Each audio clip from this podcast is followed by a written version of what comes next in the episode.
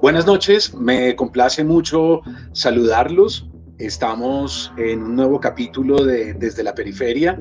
En esta ocasión voy a conversar con Elena Urán, un libro que me impactó muchísimo, Mi vida y el Palacio el 6 y el 7 de noviembre de 1985.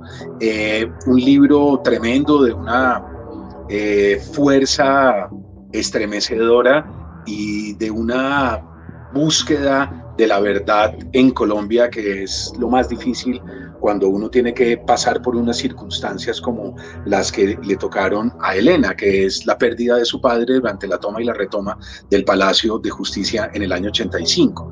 Eh, he conversado con autores que han publicado su primer libro por una razón, porque de la misma manera que lo dije en las otras introducciones, creo que cuando uno publica su primer libro han sido años de trabajo, de dedicación, de mucho esfuerzo eh, y el temor siempre de uno como autor joven o como autor eh, inédito que se estrena de pronto en una editorial es que el libro se pierda entre la cantidad de publicaciones que hay eh, al mes y que circule en las librerías y pase desapercibido y que los lectores no lo descubran. En esta ocasión, a mí me parece que Mi vida y el Palacio es uno de los grandes libros de investigación y de reportería en Colombia sobre un caso que todavía está pendiente y que de alguna manera es una mancha negra, un lunar en la historia nacional reciente. Digo reciente porque se considera realmente estos 35 o 40 años eh, a nivel histórico no es, no es mucho tiempo. Así es que muchas gracias a Elena Urán por aceptar el diálogo eh, y bienvenida a la conversación, Elena. Buenos días, Mario. Buenos días a todos los que nos acompañan y están dispuestos a tomarse un ratico de su tiempo para escucharnos. Eh, aquí encantada de responder las preguntas que tengas. Mil gracias, Elena. Eh, bueno, yo quisiera que empezáramos por algunos antecedentes, ¿verdad? ¿Quién era Carlos Urán eh, y Ana María Videgaín, tu madre? Eh, sus estudios, ellos viajaron, estuvieron en Bélgica, en París, en Montevideo, hacían parte de la Juventud Católica Estudiantil Internacional, estudios de maestría, de doctorado, dos personas, dos ilustrados, dos dos personas de letras, de humanidades. Luego, me encantaría que nos dieras un breve contexto sobre ellos dos primero, Elena.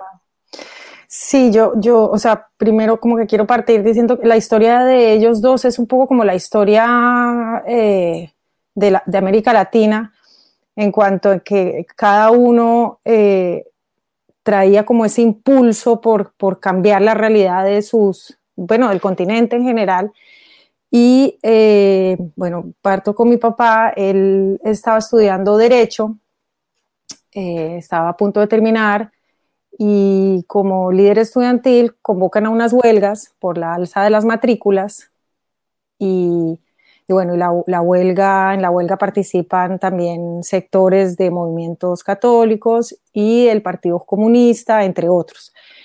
Eh, la huelga es fuertemente reprimida y a él lo, expulsan de la universidad por no tanto por organizar la huelga, sino por negarse a, delatar quienes habían participado y eran o estudiantes comunistas o que miembros quienes eh, eh, participaban eh, eran militantes del Partido Comunista.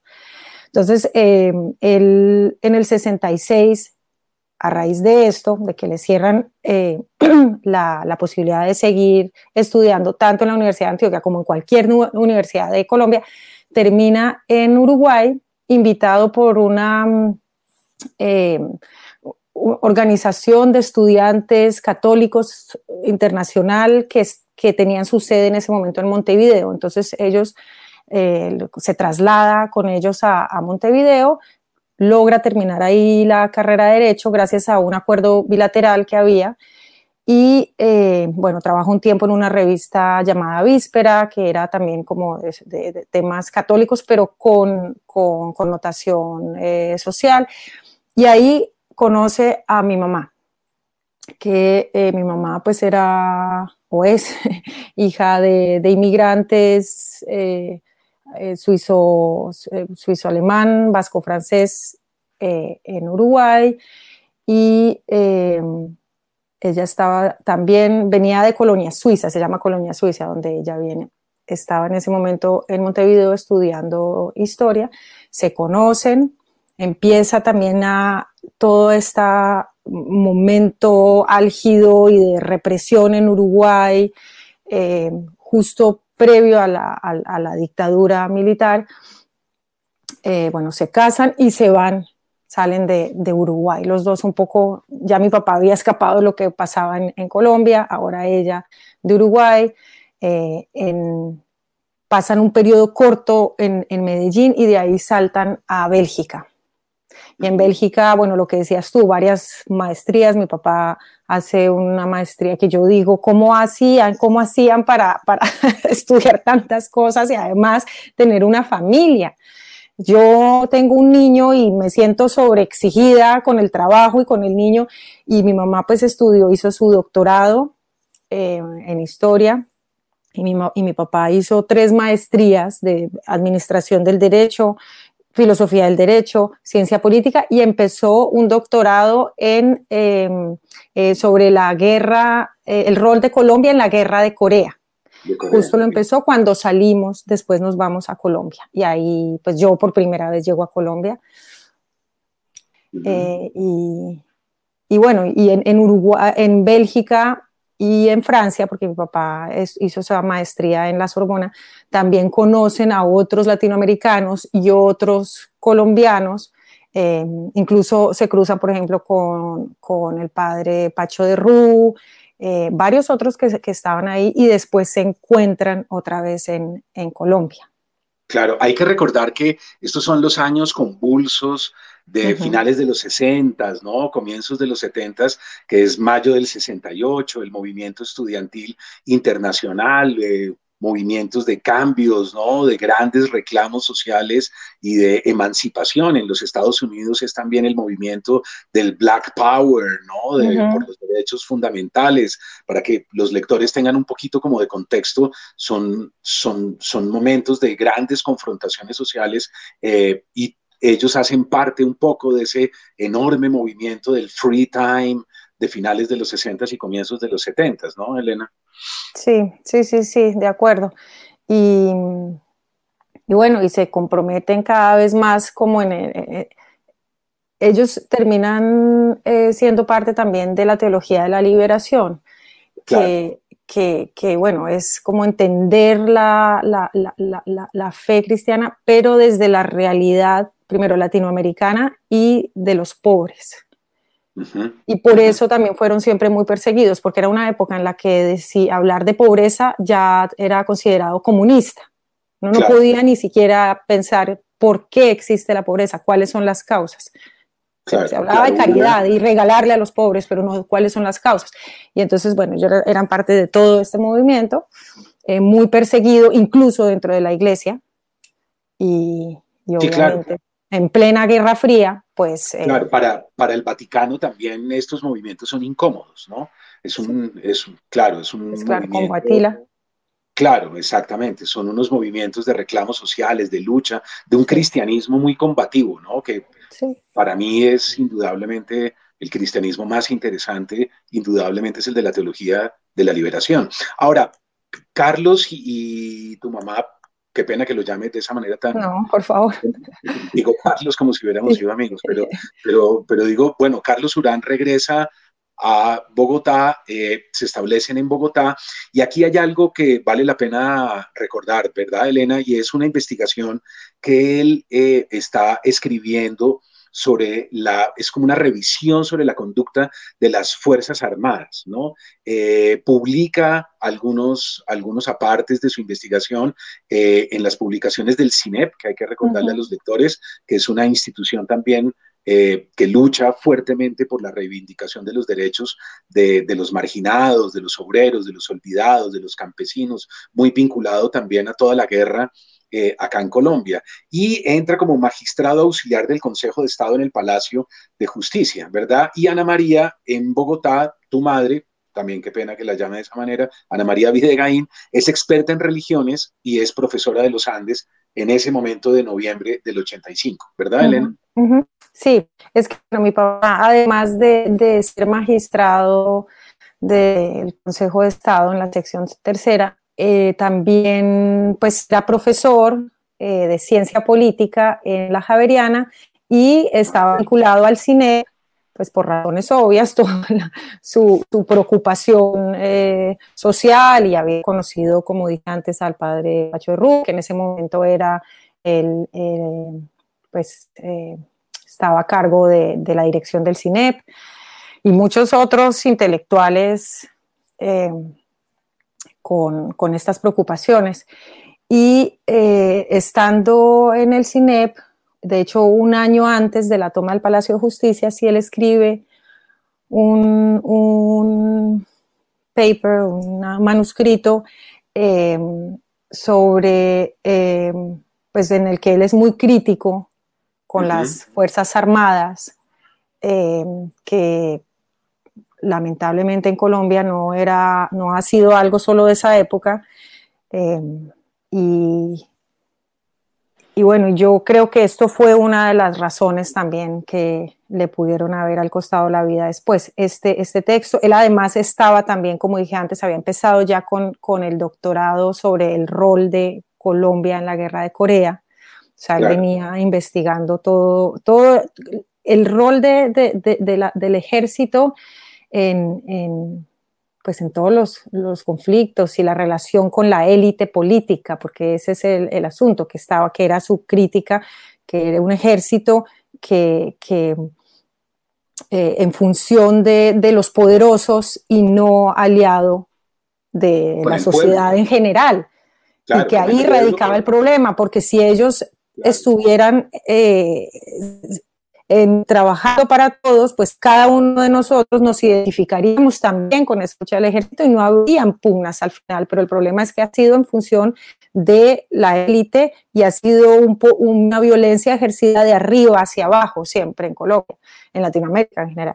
Y entonces, bueno, era, era antimilitarista o en todo caso era muy crítico en un momento en que era muy difícil hablar sobre estos temas en Colombia y eh, aparte de su, de su faceta como investigador, pues estaba en la sección tercera del Consejo de Estado, que es la que coordina el Estado.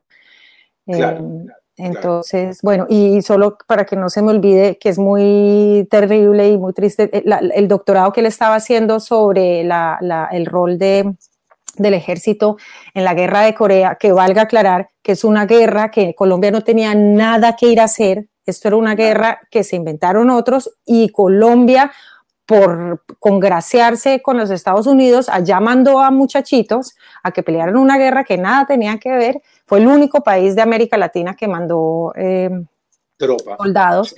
Y, bueno, y él tenía ya, estaba listo para defender, sustentar la tesis. Cuando pasó lo del Palacio de Justicia, todos los, los documentos se quemaron. Claro, o sea, lo que es importante de entender es que seguramente en ese, o en ese 1985 Carlos Urán ya estaba fichado, ¿no? Claro, claro, pero claro. O sea, primero... fichado seguramente. Sí, sí, o sea, ya desde la huelga, después su, su, su, interés por la cuestión social, su vinculación a la teología de la liberación, sus escritos sobre el rol del ejército y ser parte de la sección tercera era una combinación que lo hacía estar en la mira de, inteligencia, o sea, eso...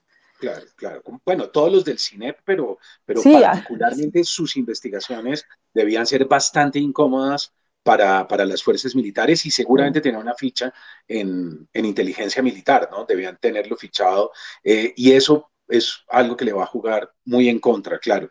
Eh, ahora, estalla la toma y la retoma. Elena, 6 eh, de noviembre de 1985. Tú das un dato en el libro que es bueno que lo tengan los lectores del libro eh, en, su, en su memoria, y es que hay 1.800 procesos contra las fuerzas militares dentro, de, dentro del palacio. ¿no? O sea, 1.800 procesos es una cantidad por violaciones de derechos humanos, por corrupción, por quién sabe qué más cosas.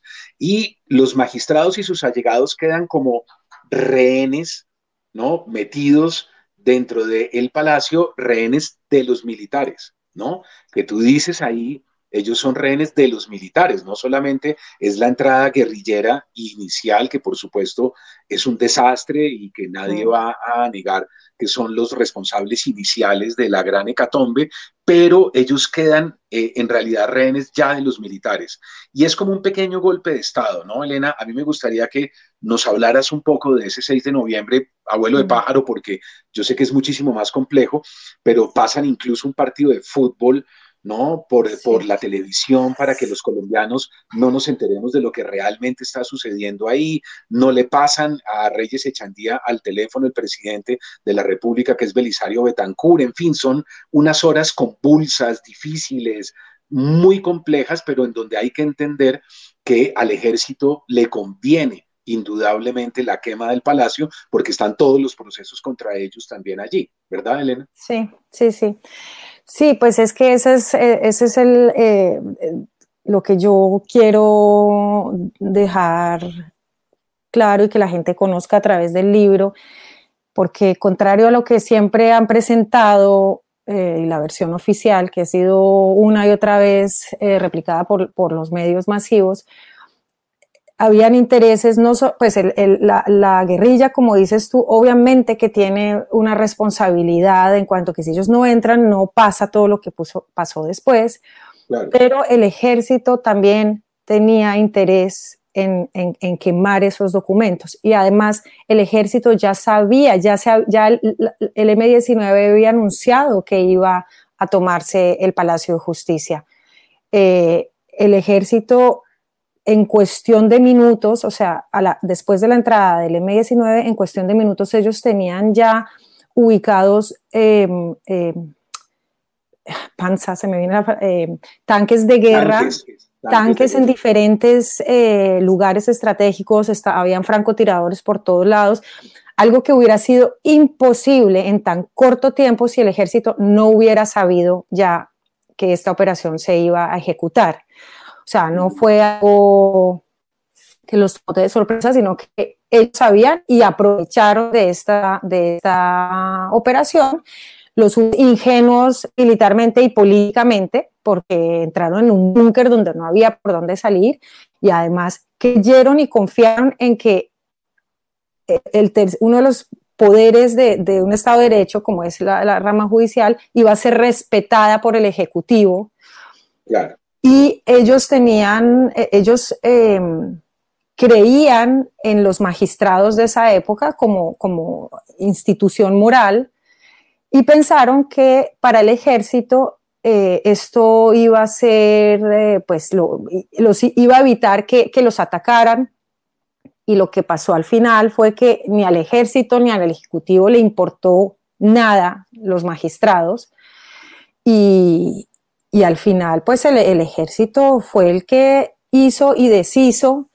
Eh, entraron al poco tiempo, hubo, como dije antes, bueno, había disparos por todos lados.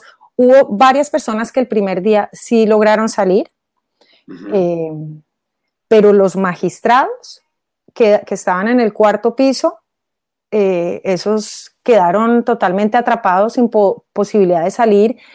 Ellos, algunos sobrevivientes cuentan que cuando ellos gritaban que los dejaran salir, les respondían con más tiros y más, y, más ráfagas y, bueno, por eso el llamado desesperado del presidente de la Corte, Reyes Echandía, pidiendo que por favor cesaran el fuego, porque ya para ellos era claro que el problema ya no era eh, la guerrilla, el problema era que los estaban disparando desde afuera y los tenían eh, los estaban asfixiando con el humo, no había por dónde salir y no paraban los disparos, no paraban, no paraban. Y sin embargo, este llamado desesperado del presidente de la Corte fue desatendido, ni siquiera le pasó al teléfono al presidente mm, eh, de la República, Belisario Betancourt, que como tú decías, a mí no me gusta decir que le hicieron un golpe de Estado, porque eso da para asumir que el pobre señor pobrecito, es que él no, el tipo no se puso los pantalones y no defendió lo que tenía que él defender como jefe de Estado. Digamos, no hizo lo que hizo Allende. él se quedó en su cuarto, sí es verdad, y yo creo que quien tomó las riendas de la situación, o sea, no solamente el ejército hizo lo que quería, pero también ahí hubo civiles, lo Jaime Castro y el ministro de Defensa de la época, Uribe Vega, eh, fueron los que eh, ahí disponieron de cómo, cómo, cómo seguir con eso. Y Belisario se quedó preparando sus poemas para el resto de su vida porque nunca contó. Eso o sea, una cosa es que le haya pasado eso en ese momento, puede ser, pero ¿por qué nunca contó? Entonces, en ese momento, él fue un fracaso, un fracaso como jefe de Estado para toda una nación y una decepción para todo el conjunto, o sea, no solamente para los familiares, es una vergüenza que nosotros tengamos que tener esos gobernantes. Claro. Porque no han estado a la altura. A lo largo de todos los años venideros después, tuvo mil oportunidades de poder de alguna manera redimirse y decir, vamos a hacer las investigaciones, vamos a cumplirle a las víctimas, etcétera, y todo lo contrario, siguieron siendo cómplices y se siguió amañando la situación y cerraron filas, lo cual es una conducta moral aún más condenable, ¿no, Elena? Claro, él dijo en algún momento que él tenía responsabilidad, pero como sabía que lo amparaba la inmunidad, entonces pues no pasaba nada. Y nos hemos quedado hasta hoy sin saber exactamente qué pasó, quién dio las órdenes internas, de, cómo fue lo del tanque, en el, en el, en el baño en el que finalmente terminan 60, eh, 70 rehenes, de dónde se trajo la dinamita, de dónde se trajo. Yo no creo que en Colombia hubiera eh, eso. ¿De dónde no? Por ahí vamos a ver la influencia que ha tenido en todos los países eh, latinoamericanos, Estados Unidos. Eso es un aspecto, por ejemplo, que en el caso del Palacio de Justicia no se ha investigado bien. Ojalá yo tenga la posibilidad de hacerlo. Eh, pero hay miles de cosas que todavía estamos, eh, somos totalmente ignorantes. Y eso, y, ese, y, lo que pasó en el Palacio de Justicia, además, es como pues no solo fue un mensaje para todos de que la justicia no importa y la vida de las personas no importa, es que si no importan la vida de los magistrados, que yo no quiero decir que sea más importante que la de un campesino, para nada. Claro, claro. Pero uno pensaría que por su condición de, de, de administración de justicia, incluso funcionario del Estado, va a tener un poco más de consideración, pero si ni siquiera eso pasa, ¿qué se puede esperar con el resto de las personas? Entonces es un mensaje muy claro para todos, la justicia no vale nada en este país, la vida humana no vale nada en este país y de ahí en adelante empiezan los el paramilitarismo y pues sabemos cómo ha sido la, el desenlace de Colombia, perdón, hasta hoy. No solo no vale nada, sino que son enemigos, ¿no? O sea, ah, eso, e, e, es, que era también la política del enemigo interno desde entonces. Exactamente, Y muchos de estos magistrados eran personas eh, convencidas de la defensa de los derechos humanos y por eso ellos venían investigando eh, pues los, las faltas, por decirlo de una manera suave, las violaciones y los crímenes que, que, se habían cometido de parte del ejército. De hecho, habían condenado de manera histórica unos meses antes al ejército por la tortura de una médica eh, con su niñita de seis años. Eh, la acusaban de haber auxiliado a alguien del M19 y para ellos esto era suficiente para después agarrarla a ella, torturarla, detenerla con su niña, la tuvieron dos años, finalmente ella tiene que salir en el exilio. Eh, y entonces la sección tercera donde trabajaba mi papá había condenado al ejército por esto. Una hora antes, una hora antes de la toma del Palacio de Justicia había estado Em, el comandante, bueno, Zamudio había estado atendiendo una diligencia en el Palacio de Justicia. Exactamente, exacto, eso está en el libro, exactamente. El, el y hay muchas cositas así, sí. sí. Ahora, eh, a mí me impactó mucho, Elena, porque ese, ese 6 y 7 de noviembre yo no vi eh, por la televisión como la mayoría de los colombianos. Yo vivía en el centro, en la Candelaria, yo vivía en la calle novena con carrera tercera y yo bajé y vi en directo, eh, empinándome entre la multitud con un, con un radio, con un pequeño eh, audífono y un, radio barato, pequeñito, en el que yo escuchaba radio eh, todos los días. vi la toma y, no, vi la retoma, porque lo que vi fue la retoma, eh, y los rockets contra el palacio y prácticamente era como estar en Irak. O sea, prácticamente era como estar en una guerra. Claro, era una cosa incendiado el centro de la ciudad y en las horas de la noche se escuchaba la balacera y luego el incendio quemó prácticamente todo el palacio y se veía, uno estaba eh, eh, arriba sobre la carrera tercera y se veía el incendio y uno tenía la sensación de que se estaba hundiendo la democracia, ¿no? Que era, que era como, como lo último que nos quedaba, esos frágiles palitos que teníamos de donde nos estábamos agarrando naufragaban y es lo que tú dices, de ahí en adelante empieza la debacle, asesinan a todos los candidatos mm. de, a la presidencia de la izquierda, matan a Pizarro, matan a Pardo Leal, matan a Bernardo Jaramillo, matan a todo el mundo, terminan matando incluso a Galán, que les es incómodo siendo un tipo de centro, empieza todo el paramilitarismo y se fortalecen las lógicas mafiosas ¿no? Eh, de alguna manera los carteles se van fortaleciendo durante, o sea, todo eso tiene que ver, el centro de todo es el Palacio de Justicia, ¿no, Elena? Eh, sí, para mí es el punto de quiebre en la historia de Colombia, como varios países latinoamericanos tienen eh, la toma del Palacio de la Moneda en Chile, en el 68 de Tratelolco en México, eh, bueno, el Palacio, la toma del Palacio Nacional en Nicaragua. Esto es un punto que quiebra o que parte la historia de Colombia muy claramente y, bueno, el, desenlace pues sí, es, trágico. Aparte, ahora que, pues vemos las dimensiones de, con los números de, de, los muchachos ejecutados extrajudicialmente, porque a mí falsos positivos no me parece que sea el nombre, pero lo menciono para que sepan de qué estoy hablando, esto es una práctica que no arranca en la época de Uribe, digamos que ahí ah, eh, se, la dimensión es extrema, pero es una práctica que venía eh, de tiempo atrás. Y a mi papá lo intentaron pasar como, como, guerrillero. De hecho, eh, pues sí, él aparece después como NN y, decían que, no, que es que era ser un hijo de puta guerrillero. Además, además, que es tan terrible en Colombia, como si ser guerrillero le diera al, ejército el derecho a, ejecutar a alguien. Si una persona está, está, en una situación de indefensión o ya se rindió, aunque sea guerrillero, no tiene su derecho es que no pagan los contribuyentes para que el, ejército esté asesinando a diestra y a siniestra. Esa no es su rol. Entonces, cuando la gente dice, ah, pero eso fueron los putas guerrilleros, no, un momentico, es que no se puede comparar la función del ejército con la de los eh, guerrilleros. Es que se, entiende que los subversivos van a hacer actos terroristas. Digamos, que ellos no están...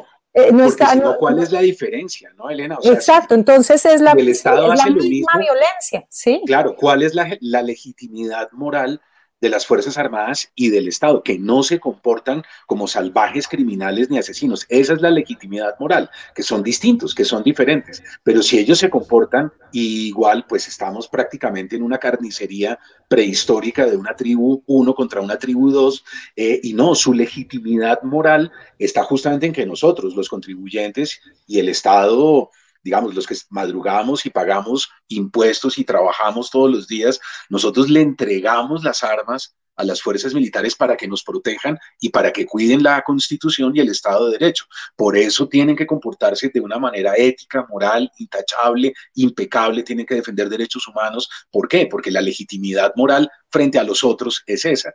Pero aquí parecería que no existe eso, ¿no, Elena? Sino lo contrario dos bandos criminales enfrentados a los cuales no les interesa ni el Estado de Derecho, ni la democracia, ni lo que tú dices, ni unos adalides tan importantes de la moral como es precisamente los magistrados y los, y los magistrados auxiliares, que son personas que son los pilares de eso que hemos denominado la civilización, ¿no? Sí, sí, sí, exacto. Y, por eso, eh, pues claro, ahí la, la, capacidad y la, el el rol que han tenido los medios de comunicación también en repetir y, que es la guerrilla y la guerrilla y la guerrilla la responsable de todos los males en Colombia, pues es desastroso porque la gente no pasa de ahí, se queda con que la guerrilla y la guerrilla y la guerrilla y no ven qué pasa más allá. Claro, que tienen responsabilidades y claro que son unos sinvergüenzas en muchas cosas que hacen. Tendrán o habrán tenido unos ideales políticos, eh, pero ya en el momento en que empiezan a ejercer esa violencia, que como decías tú, al final se mezcla, es la misma violencia de lado y lado, pero, pero que hay que ver el ejército, que es quien tiene que protegernos, Claro. y es quien nos termina atacando, pues eso no tiene, eso no se puede justificar con que es que la guerrilla empezó. No, claro, no les entregamos a ellos las armas para que se regresen contra nosotros y las disparen contra nosotros. Claro, exactamente. Les hemos entregado las armas para que nos cuiden y nos protejan, todo lo contrario. Ahora, Elena, lo que acabas tú de decir, eh, son días muy difíciles, horas tremendas en donde tu padre no aparece por, por ninguna parte eh, y de repente él aparece en medicina legal, ¿no? Eh, su cuerpo está ahí y está, como lo dices, mezclado entre los guerrilleros y lo consideran prácticamente uno más de ellos, ¿no? Son momentos muy duros para tu familia. Sí, a ver, la, toma dura, eh, es el 6 y 7 de noviembre, la retoma, y eh, al final de la operación, como dije antes, terminan 60, 70 personas encerrados en este baño. cuando y, durante todo, además, toda la operación no dejan entrar tampoco al, al, a la Cruz Roja.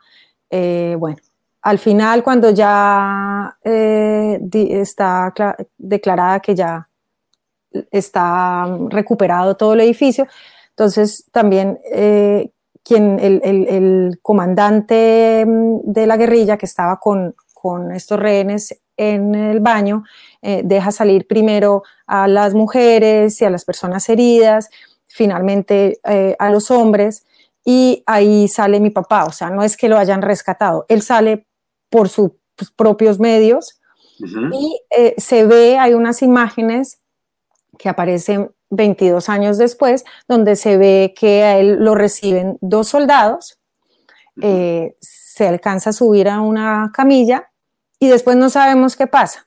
Él sale cojo, ¿no? él sale, cojo, él sale saltando sobre una pierna, sí. Él sale como cojeando y está herido de una pierna o en la cadera, ¿no? Sí, sí, sí, de la pierna, del fémur.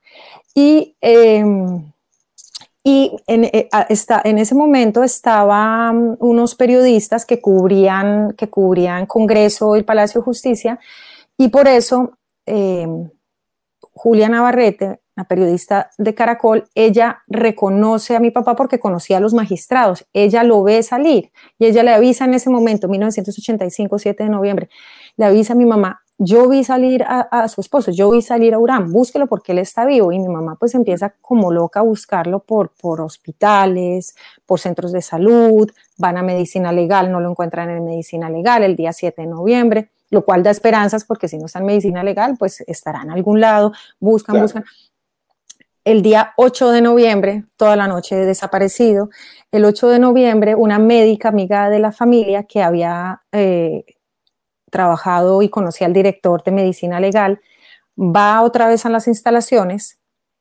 y eh, dice que sigue sin encontrar a su amigo. Finalmente, eh, el director, Ergón, le dice a alguien que la acompañe al cuarto y la llevan a un cuarto. Y era un cuarto que estaba apartado de todos. Eh, era un momento en, en el que ella cuenta que llegaban bolsas y bolsas y era un olor insoportable. Bueno, finalmente la llevan a un cuarto apartado en el que, eh, que llaman el cuarto de los guerrilleros. En el cuarto de los guerrilleros están varios cuerpos desnudos, eh, todos como NN. Ella reconoce algunos cuerpos o las caras de algunos guerrilleros y reconoce el cuerpo de mi papá y el cuerpo del magistrado Manuel Gaona, que también muere en las mismas circunstancias con un disparo a corto impacto eh, en la sien.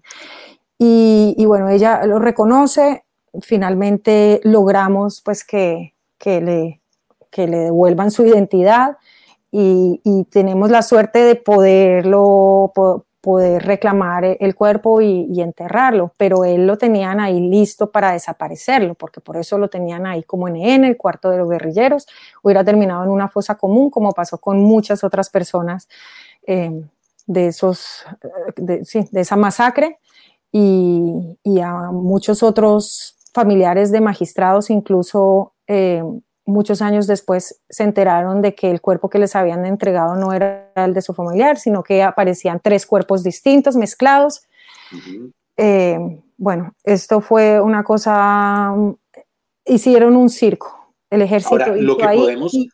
Lo que podemos presuponer, perdón Elena que te interrumpa, lo que podemos presuponer entonces es que sale, evidentemente, como lo muestran las cámaras, tú citas incluso a, a Daniel Coronel, a Germán Castro Caicedo, ¿no? Periodistas que están muy cerca, amigos, incluso eh, Germán Castro muy amigo de tu familia, eh, y que constatan y miran y, dan fe de que las cámaras no mienten.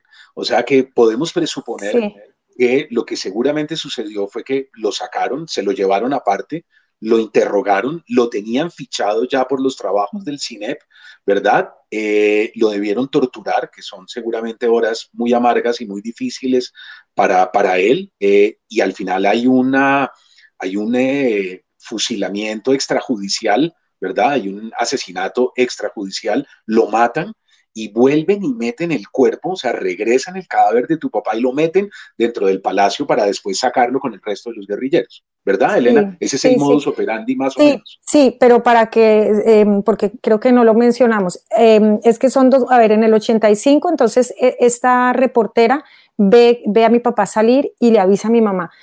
Y entonces mi mamá lo busca, sin embargo, cuando lo encontramos en medicina legal, y pedimos eh, explicaciones, dicen que no, que él murió ahí por cuenta del cruce de balas y que pues no hay nada que hacer. Y bueno, mi mamá de todas formas sigue eh, buscando como más información porque le parecía todo muy raro, además que pues le habían dicho que lo había visto, habían unas imágenes que habían aparecido en el noticiero de las 7 de esa época donde se veía, pero seguían insistiendo que no, que no, que no, más o menos que ella estaba loca. Y nosotros pues no teníamos los elementos tampoco como para insistir en eso. Mi mamá empieza a recibir amenazas, nos toca salir de Colombia. Y 22 años después, que es cuando tú mencionas ahora a Daniel Coronel, eh, aparece, pues, este, eh, encuentra Daniel Coronel estas imágenes que son mucho más nítidas y, bueno, ellos tienen que buscar en varios lados y hay mucho más, eh, eh, eh, ¿cómo se dice? sí, hay un close-up. sí, hay unos entonces ahí se, en la imagen, sí. Entonces ahí ya como que queda claro que sí, que él, contrario a lo que habían dicho que se había muerto adentro por el cruce de balas, no, él sí salió, tenía razón la reportera, tenía razón mi mamá en seguir buscando y pidiendo explicaciones y, entonces la fiscalía abre el caso también, un poquito antes de, lo de los videos, abre el caso de los desaparecidos del Palacio de Justicia, no el de mi papá, el de los desaparecidos del Palacio de Justicia, porque hacía poco que se había tipificado como crimen eh, la desaparición forzada. Ellos llegaban, los familiares de las personas desaparecidas en la cafetería, que casualmente todos los desaparecidos eran personas empleados de la cafetería ellos pues, se dieron cuenta que los que estaban buscando a sus seres queridos eran todos trabajadores de la cafetería y empiezan a, buscar desde el 85 e insistir en, en, dónde están, en dónde están, en dónde están. Nadie les hacía caso, los estigmatizaban, los trataban mal. Eh, y eh,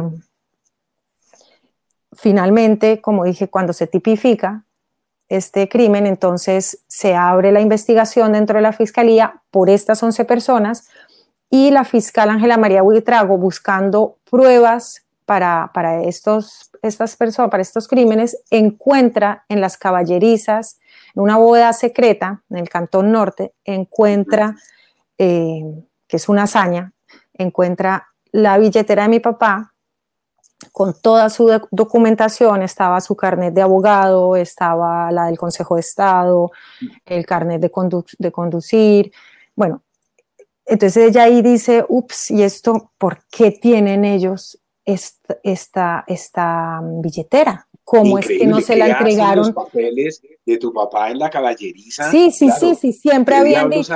Claro, siempre habían dicho que, que él había muerto eh, por el cruce de balas. Entonces ella, pues, eh, obviamente, dijo, esto, esto aquí hay algo mal, porque lo tenían que haber entregado a la esposa. Y esto quiere decir que él pasó por manos de inteligencia y han estado ocultando y han estado ocultando esto e, esta información durante todo este tiempo. Entonces ahí ella compulsa copias se abre el caso por el caso de mi papá eh, a pesar de ser la misma matriz que lo de los desaparecidos del Palacio de Justicia lo ponen como un caso aparte eh, exhuman eh, eh, el, cuerpo y constatan que, sí, que fue una extrajudicial, un asesinato extrajudicial, pero además que hubo tortura previo a eso.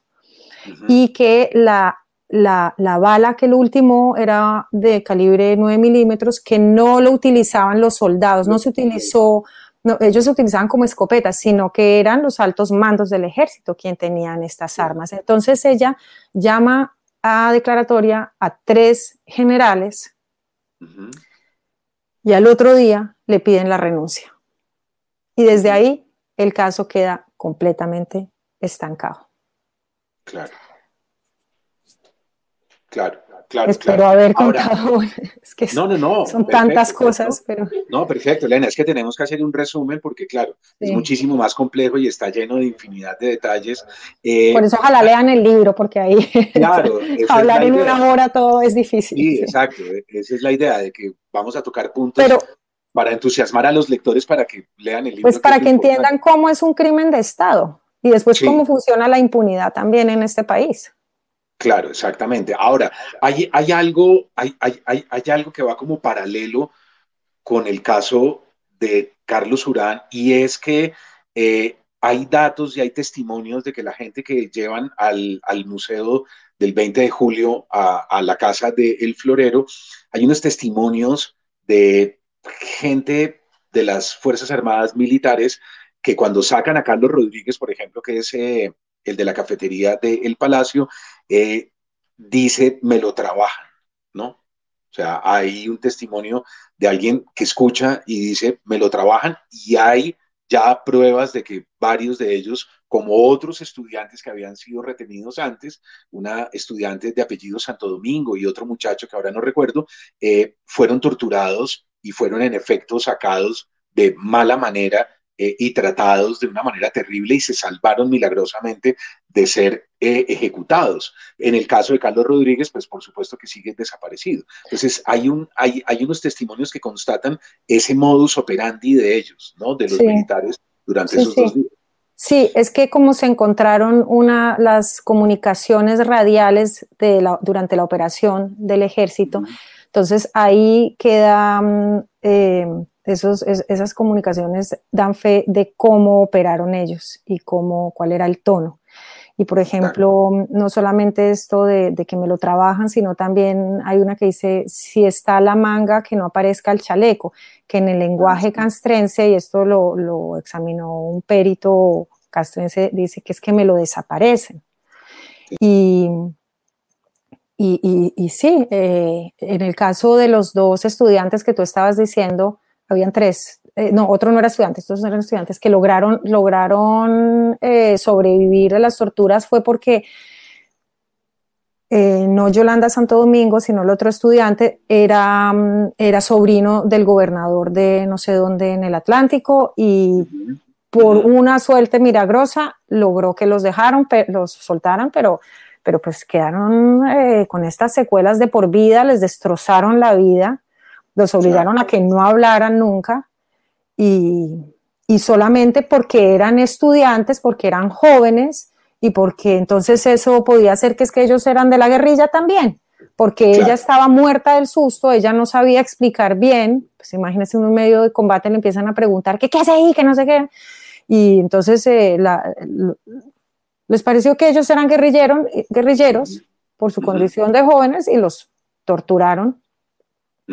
Y, bueno, y en el caso de, lo, de, otra cosa que, es terrible es eh, cómo seleccionaban a las personas que ellos consideraban especiales. A las personas que ellas consideraban especiales, por un lado, no los anotaban, ellos tenían una lista de las personas rescatadas. En esta lista no ponían a los que ellos consideraban especiales, porque estas personas especiales eran candidatas a ser desaparecidos. Entonces, por obvias razones, no aparecían en la lista. Que me devuelvo un poquito atrás cuando mi mamá iba a preguntar con mi papá, por mi papá le decían, pero es que no está en la lista de los rescatados, ¿no, señora? No sabemos. Pues claro, no estaba en la lista de los rescatados porque él lo consideraban especial y lo iban a desaparecer. En todo caso, volviendo a este momento, entonces eh, ponían a, estas personas en esa lista en muchas ocasiones según su aspecto físico. A mí me impactó eso muchísimo de tu libro, Elena.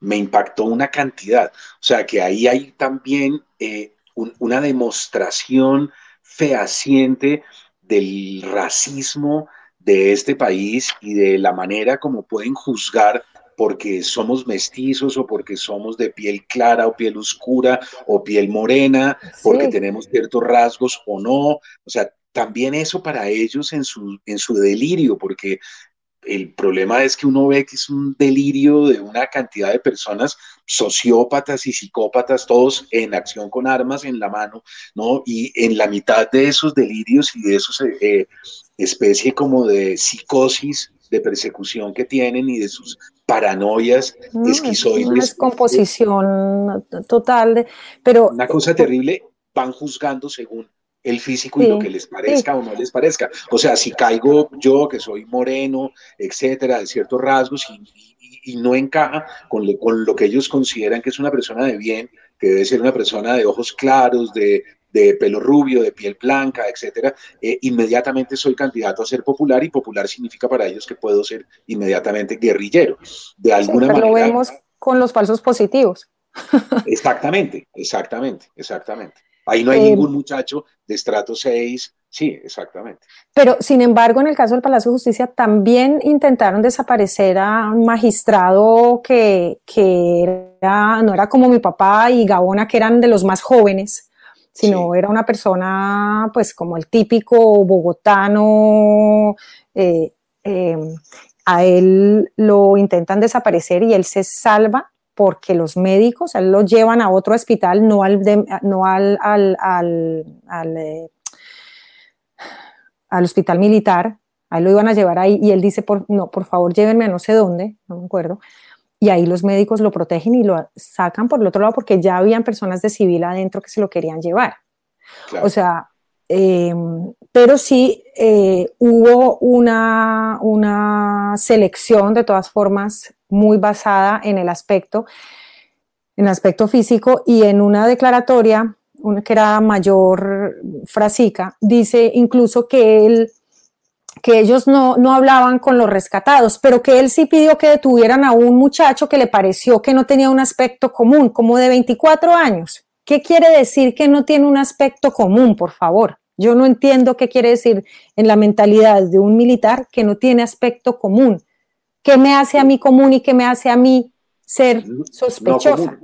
no común. Y, después, además, eh, la Comisión de, la Verdad del 2010, que es una comisión extrajudicial, o sea, que no tiene implicaciones, eh, pues intentaron explicar qué había pasado, algunas cosas con mejor éxito que en otras, pero ellos sí tratan ese caso concretamente y yo aquí casualmente lo tengo, creo, cuando ellos, no sé si tengo tiempo para leer ese pedacito, pues dice, adicionalmente, la comisión ha encontrado un factor particularmente preocupado, preocupante que indica una vulneración del principio de no discriminación, uno de los pilares fundamentales de la protección de derechos humanos en relación con las personas que fueron consideradas especiales por parte de la fuerza pública y de quien, quienes fueron víctimas de desaparición forzada. En efecto, la consideración de la juventud de las personas, su condición social, su raza o lugar de origen, así como para el caso de los desaparecidos, el oficio que desempeñaban en el palacio fueron elementos de discriminación estigmatizantes y violatorios en consecuencia de su principio fundamental que constituye norma de derecho imperativo. O sea, eh, es aberrante y lo más triste es que yo creo que esto no es solo del 85, que esto hoy en el 2000 se sigue practicando igual sigue, siendo. Además que muchos de los, de los eh, soldados, pues son, son populares y son, somos todos mestizos en Colombia al final. Claro, por supuesto. Claro, pero es de nuevo lo mismo que investigaba tu padre, ¿no? Esa unión de las fuerzas militares con una élite que considera el ejército y la policía su brazo armado para que los proteja de sus privilegios y no perder sus privilegios, ¿no? O sea, es una cosa terrible. Es un, sí, sí, sí. Es un cáncer dentro de la democracia. Una alianza que tienen ellos, sí. Yo, mafiosa, claro. Sí, son sicarios son unos sicarios que... El ejército trabaja para ellos y ellos los protegen y de ahí no va a pasar nada y no ha pasado nada. Claro. Y pues el caso clarísimo cuando llama, sí, pero sí, No, no, dime, dime, dime, dime, No, no, que es muy claro cuando llama a indagatoria finalmente una, una fiscal con, con, convicción de que hay que esclarecer y, y, hacer eh, responder a los culpables, cuando ella llama a estos tres generales, la, el poder que tienen, que logran que el fiscal general le pida la renuncia a ella y ahí no volvió a pasar nada. No volvió, el caso de mi papá está absolutamente estancado a pesar de haber una corte, una condena de una corte internacional, a Colombia por eso, que obliga al país a que investigue. Y hoy todavía seguimos esperando. Claro, claro, claro. Ahora, eh, tú has citado a los empleados de la cafetería del Palacio que son unos desaparecidos que sufren justamente esa estigmatización, esa segregación, ¿verdad? Que son sacados de una manera terrible, torturados y seguramente sacrificados también eh, del, del, mismo modo. Eh, y hay ahí eh, alguien que a mí me conmovió que lo citaras de esa, con esas palabras tan nobles, que es René Guarín, ¿no? Una persona que ha luchado de manera incansable por la verdad y por, y por, y por descubrir finalmente qué fue lo que pasó durante, durante ese tiempo con su hermana y con el resto de los desaparecidos de la cafetería. Yo en algún momento cuando, cuando, cuando era columnista del periódico El Tiempo tuve la posibilidad de conversar con él y de, y de entrevistarlo y me parece que es una de las luchas heroicas que hay en este país por descubrir la verdad de lo que pasa en el Palacio esos dos días, ¿no, Elena? Sí, sí, a mí también cuando yo conocí a, René, o sea, cuando se abre el caso por mi papá, que yo casualmente regreso a Colombia, eh, un poco buscando cómo reconciliarme con el país, porque para mí no fue fácil irme en esas circunstancias. Y bueno, y ahí eh, justo se abre el caso, casualidad, no es que yo hubiera vuelto porque se había abierto el caso, sino fueron las dos cosas que coincidieron conozco a René y René me empieza como a poner al día de, de, pues, de todo lo que había pasado y, y, a mí, para mí sí fue eh, estremecedor y me impactó mucho, no solo que conocía al detalle todo lo que había pasado y todo, que me contaba todo lo que habían hecho, todos los pasos que habían dado para intentar esclarecer eh, los hechos, sino todo lo que ha seguido, ha seguido insistiendo él después. Eh, René es eh, el hermano de María de, de Cristina. Cristina del Pilar Guarín. Ella, ella estaba eh, ese día en el Palacio de Justicia reemplazando a la esposa del administración, administrador de la cafetería. De Carlos Rodríguez. Exactamente, de Carlos Rodríguez, Cecilia. Eh, o sea, Cristina la estaba reemplazando por un tiempo porque ella había acabado de dar a luz. Entonces, eh, eh, Cristina dice, ok, yo asumo, tomo la reemplazo por, por, un tiempo y reúno plata para mi viaje que tenía planeado, creo que era a Francia, no lo tengo claro, para, para seguir estudiando. o sea, ella estaba solamente por unos días ahí y pasa esto. Los papás de René empiezan a, a buscar a su hija y a buscar y lo que siempre recibían era maltrato y burla y los, eh, sí. Eh, desprecio, ¿no? Desprecio, desprecio, por ellos. Y, y René em, deja de estudiar incluso y se une a, la, a la, guerrilla. Él, él, dice que fue eh, esa situación de, desprecio la que le, generó tanta indignación, o sea, primero lo de su hermana y después este rechazo a sus hijos, a sus padres, este desprecio, que él termina siendo parte de, la guerrilla, que para muchos es es eh, incomprensible. Yo, yo no, quiero entrar ahí a juzgar, eh, cada uno procesa estos dolores de una manera distinta. Sí creo que, como decíamos al final, no sé, la violencia pues termina en, duplica la violencia y no se sabe al final dónde están los límites. entiendo que quien ha sido vulnerado desde arriba en algún momento tenga derecho también a defenderse, también considero que está en su legítimo derecho, eh, pero, pero acudir a la violencia, mm, no sé, pero yo entiendo, digamos que yo entiendo que alguien decida tomar ese, ese camino. Claro, recordémosle a los lectores que Cristina Guarín, la, hermana René, es la protagonista de una obra de teatro que se mm. presentó en Colombia durante muchos años, que es La Siempre Viva. La Siempre Viva, que si no estoy mal ahora también la estaban dando. Es, maravillosa, es una obra de teatro extraordinaria mm. que de alguna manera, sí, vuelve y eh, recupera ¿no? los datos y la situación y el clima de esos, de esos, de esos días. Eh, para ir cerrando, Elena, finalmente, algo que a mí me impacta mucho también es que hay una alusión a la banalidad del mal de, de Hannah Arendt, un, texto que en su momento ella intenta reflexionar sobre los criminales de guerra nazis, ¿no? principalmente Adolf Eichmann, que es el que capturado en, Argentina, y llevado a un juicio en Israel. Eh, y ella cuando se acerca eh, intenta entender lo que podría ser alguien que está en la solución final, una cosa terrible como los campos de concentración, el exterminio de las comunidades judías, etc. Eh, y ella poco a poco va acuñando ese término, ¿no? La banalidad del mal. O sea, no estamos ante monstruos o gente muy compleja mentalmente o con grandes perversiones, estamos ante funcionarios obedientes que de alguna manera acatan reglas, ¿no? Una cosa terrible. Sí, sí, pues eso es como lo que dice Hannah Arendt, que quieren, que, son personas que al final lo único que, buscan sin preocuparse de que esté bien y cuestiones éticas y morales, sino lo único que quieren es hacer su trabajo, independientemente de las consecuencias que esto pueda tener en, sí, para una familia, para la persona eh, violentada.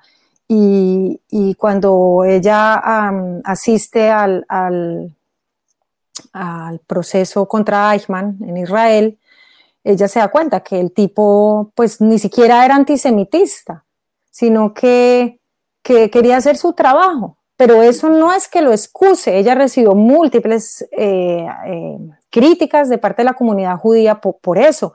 No es que ella estuviera diciendo que, que pobrecito, porque no solamente quería hacer su trabajo, sino lo terrible de lo que pueden llegar a ser los burócratas, que pierden todo criterio de qué está bien y qué está mal. Y esto me hace acordarme de una mm, eh, persona que estaba haciendo su doctorado en Alemania, hija de militares, que me contacta para hacerme una entrevista y, bueno, yo le cuento, bla, bla, bla. Al final me dice, ay, Elena, muchas gracias eh, por sincerarte conmigo. Ahora yo quiero hacer lo mismo. Mira, es que yo soy hija de militares. Y pues es que yo sí le he hablado a mi papá de esto y él me dijo que lo que pasa es que en esa época, o sea, del, del Palacio de Justicia, y pues él dice que es que en esa época no estaba tipificado como crimen de lesa humanidad. Increíble. Y ahí dije, pero por favor, o sea, y ahora pensando en los tribunales de Nuremberg, digamos que cualquier militar en esa época sabía de los tribunales de Nuremberg, o aunque no hubiera tribunales de Nuremberg, todo el mundo debe saber que uno no ejecuta personas, que eso, no, eso, no importa que esté o no esté tipificado como crimen. y, y, que entonces eso no, como, como excusando a su papá.